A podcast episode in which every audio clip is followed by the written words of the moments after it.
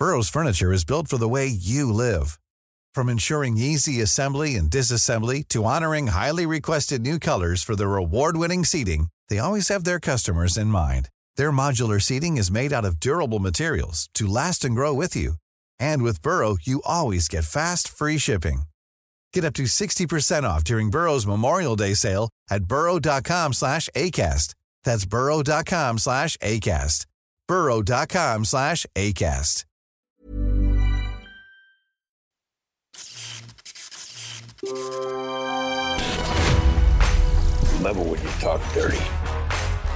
On devait faire Moonfall, mais en fait, j'ai décidé qu'on allait parler de Subnautica sur PS4, qui est quand même vachement vieux, qui est sorti depuis hyper longtemps, sur lequel j'ai passé des heures, tellement je trouve ça mortel, et j'aurais dû faire un truc old school comme ça. Est-ce que tu mets une chemise hawaïenne, euh, Yannick? Je ne mettrai jamais de chemise hawaïenne. je ne mettrai jamais de chemise hawaïenne. Euh, or que, enfin, en même temps, ce serait parfait pour aller voir Moonfall. hein. Moi, Moonfall, euh, j'ai, c'est, comment te dire Elle ne mériterait même pas d'en parler, mais nous allons le faire quand même. Bring it on.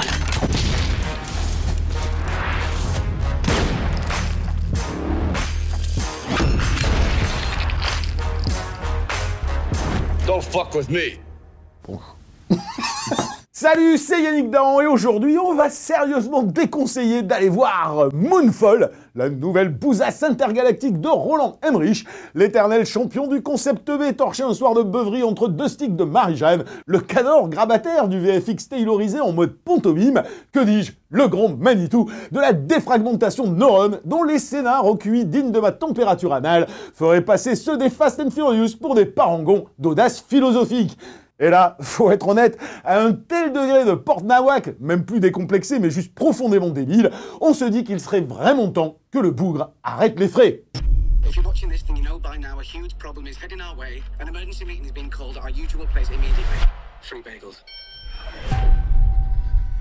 I've made a shocking discovery. I need you to get me in touch with NASA immediately. Well, NASA and I aren't really on speaking terms these days. Well, that'll change. When you tell them that the moon is out of orbit.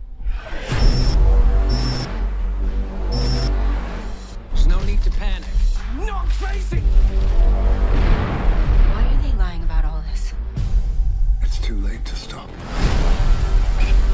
You knew all this was happening before NASA.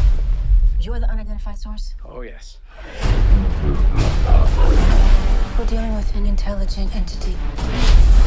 We're planning a mission to attack this thing. I'm asking you for your help. Say yes, Brian. Promis, je ne m'énerverai pas, parce que prendre ce truc avec le sérieux de l'analyse reviendrait à doublonner la colère mémorable, mais néanmoins saine, de notre Moïsakis national, qui est juste ici, lorsqu'il vitupérait avec hargne contre le succès public du dernier Fast and Furious. Nivellement par le bas, médiocrité culturelle, émulation de gnou, degré zéro du siloche, servitude volontaire au marketing, voire idiocratie tout court, tant cogné. Bref, tout ça est vrai et me semble-t-il acquis. Regarde, honnêtement, j'ai vu le film hier, j'ai déjà oublié. C'est un truc de fou. Parce que c'est pas, comment te dire, on, alors on est dans du, euh, on est dans du Emmerich, plus, euh, plus formule, tu peux pas faire. T'es dans le truc classique de, bah, bah, tu suis un, type qui a un petit drama, alors là, là son petit drama c'est qu'il est un petit peu dans la loose parce qu'il a été jeté par la NASA, et puis alors t'as un débilos façon euh, euh, Woody Harrelson dans 2012 euh, qui, ah, qui lui euh, croit qu'en fait la Lune c'est une méga structure d'alien et tout ce que tu veux, et ce débile, euh, évidemment, va être le premier à se rendre compte que la Lune dévie sa trajectoire. Et alors donc t'as tout le classique de c'est censé monter la sauce, et puis petit à petit t'as la Lune qui va arriver, donc qui est censée détruire les choses. Ça c'est le truc classique. Et puis à la fin, tu fais euh, un petit dernier acte tout pété, euh, façon 2012, ah bon, je me trouve une petite épreuve pour aller résoudre le problème. Mais là, là en fait, euh, il fait tout l'inverse.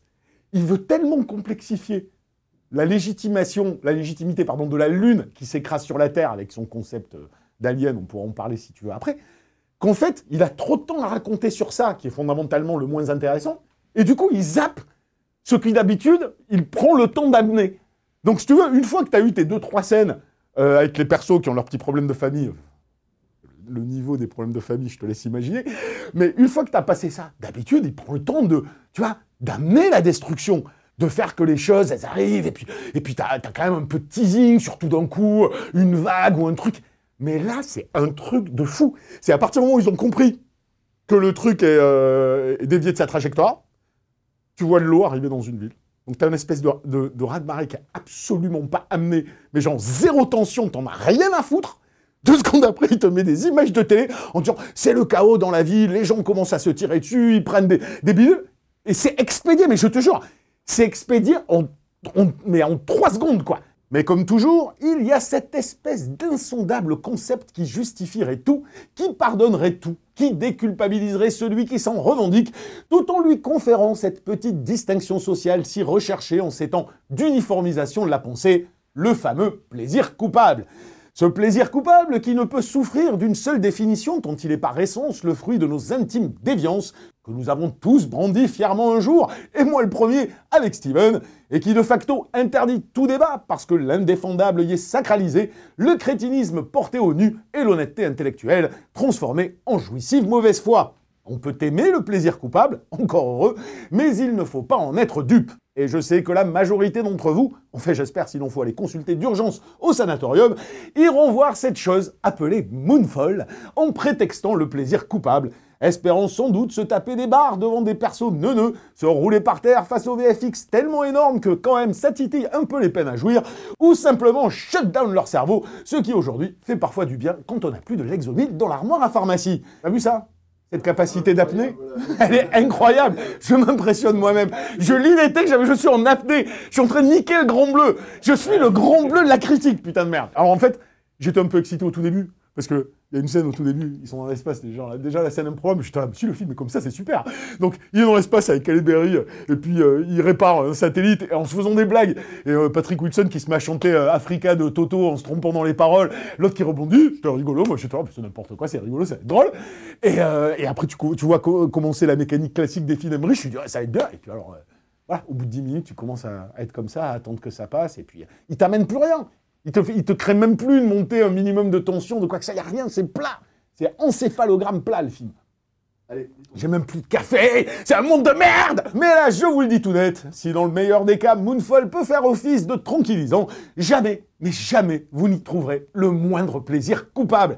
Parce que vous n'y trouverez rien Juste du vide, du vent, walou, sans queue ni tête, du remplissage débilos appendine d'un amour, gloire et beauté sous en fait, mais moins drôle, ou alors les 5 minutes dans l'espace de Fast and Furious 9, mais pendant 2 heures, ce qui veut tout dire. Mais ce qui est le plus déprimant en fait, c'est que putain, d'habitude ce mec-là, tu sais pourquoi tu vas voir un Emmerich. Tu, là, pour le coup, c'est un plaisir coupable en général quand tu vas le voir. Tu sais que tu n'as rien à foutre, ça va être débile, mais tu vas te en prendre plein la gueule et il va aller au bout de son concept. Genre, bon, bah, je vais détruire le monde. 2012, il détruit le monde, que tu le veuilles ou pas. Euh, tu as ce pourquoi tu es allé voir le film. Là, on te dit la Lune va s'écraser sur la Terre. Ben non, elle s'écrase même pas sur la Terre. Donc t'as même pas le minimum du truc. Qu'est-ce que ça fait? Elle se rapproche. Alors ils ont cette idée qui aurait pu être marrante de se dire bah ça change la gravité, donc les choses s'élèvent, mais ils l'utilisent dans une scène euh, et puis c'est tout quoi. Grosso modo ils en font rien. Donc c'est chiant en fait. Ça n'a aucun intérêt. Tu perds deux heures de ta vie quoi.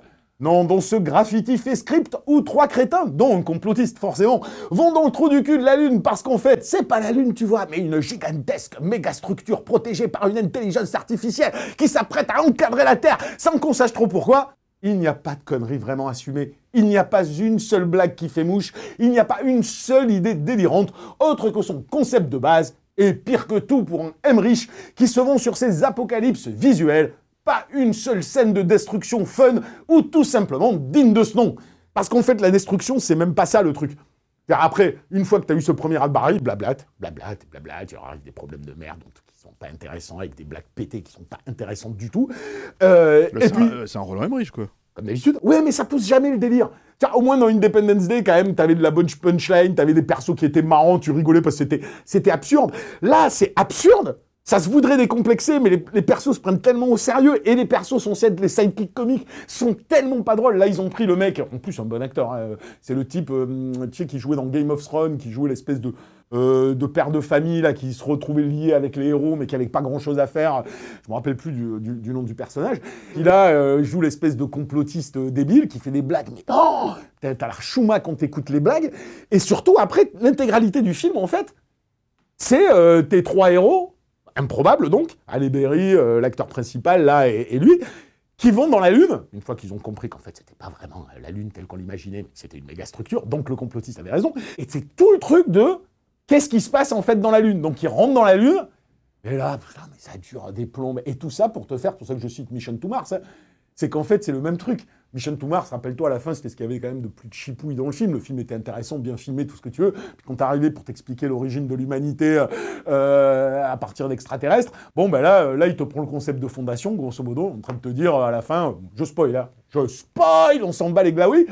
Euh, il est en train de te dire, bah, l'humanité, en fait, elle existe depuis des milliards d'années, et c'était une, société hyper avancée sur une autre planète, et puis ils ont développé une intelligence artificielle qui est devenue autonome, qui les a tous détruits, ça c'est original, et euh, ils ont créé des espèces de grosses mégastructures de la taille de planète pour aller essayer de faire la vie euh, ailleurs dans l'espace pour échapper à cette intelligence artificielle. Et donc la Lune est une de ces mégastructures. Puis alors après, ils ont pris leur ADN, et puis ils ont mis l'ADN sur la planète pour faire qu'il y ait des humains sur la planète. Hein. Et au moment où, le film débute, grosso modo, l'intelligence artificielle a retrouvé ces méchants humains qui étaient partis avec leur planète qui ressemble à la Lune. Et ils sont, et ils sont venus donc pour les niquer. Et donc le job, c'est niquer l'intelligence artificielle qui a niqué les hommes. Et alors, outre la super grande originalité de l'enjeu, euh, leur intelligence artificielle, c'est genre, t'as pas vu le truc de 100 milliards de fois, tu sais, c'est une espèce de swarm de nanoparticules, quoi, tu vois, le truc que tu as déjà vu euh, 2 milliards de fois. Et toute la fin, c'est ça. Ils sont dans, dans une espèce d'intérieur de la Lune, qui sont des structures métalliques euh, à la con, où ils se poursuivent avec, euh, avec le truc avant de t'expliquer longuement leur concept ultra teubé jusqu'à la fin. Quatre pauvres VFX déjà vus sur deux heures, trois pauvres blagues de maternelle, du drama à la truelle encore plus con que dans San Andrea, et des persos aussi facilons que mon bof gestionnaire de pension. Non, quand j'y repense, j'ai l'impression d'avoir vu un Y a-t-il un pilote dans l'avion, mais qui l'a pas fait exprès, ou un Mission to Mars écrit par un mioche dyslexique. On pourra toujours se foutre de la gueule d'Independence Day, de 2012 ou de Godzilla, mais au moins on pouvait se marrer un peu ou en prendre plein la gueule. Mais là, on est clairement dans le registre de 10 000 avant Jésus-Christ, de White House Down ou de Independence Day 2. En encore plus pourri, il s'entend. C'est l'instant prophétie, Yann. Est-ce que ça va être terminé en fait? Ça y est, on ne verra plus de films de Roland Emmerich au cinéma à cause de ça?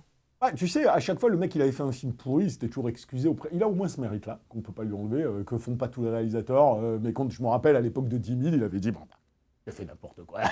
Mon film est une grosse bouse. Je suis désolé. Je vais me rattraper. Bon, en plus, moi, je veux pas. Je chie pas 100% sur Emmerich parce que tu vois, il y a des films qui m'ont fait marrer d'Emmerich. Euh, je vais être honnête, moi je, moi je, kiffais Universal Soldier.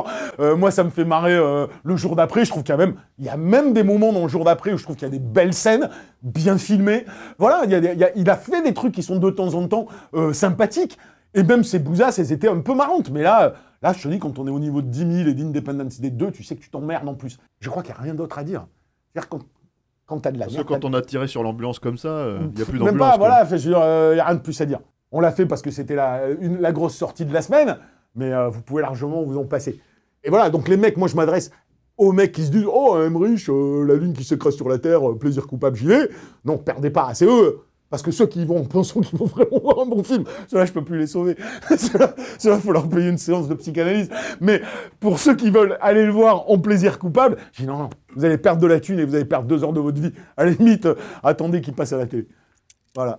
Un jour, vous êtes déprimé, oui, peut. Voilà, la minute Yannick Dan, c'est terminé. Je vous rappelle que vous pouvez cliquer, faire plein de trucs euh, d'internet, là, vous savez faire mieux que moi. Et euh, on se retrouve la semaine prochaine pour, incroyable, notre première chronique d'une série télé, puisqu'on parlera du fameux Reacher. À la semaine prochaine.